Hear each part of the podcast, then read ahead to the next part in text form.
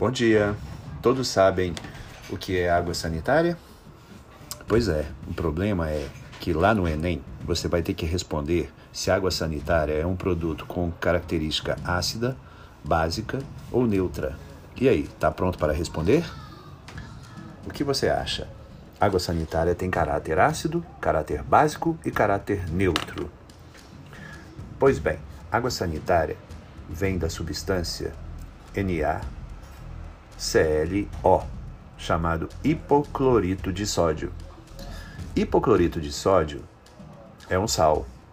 E esse sal é formado por uma base forte, que é o NaOH, e por um ácido fraco, que é o HCl.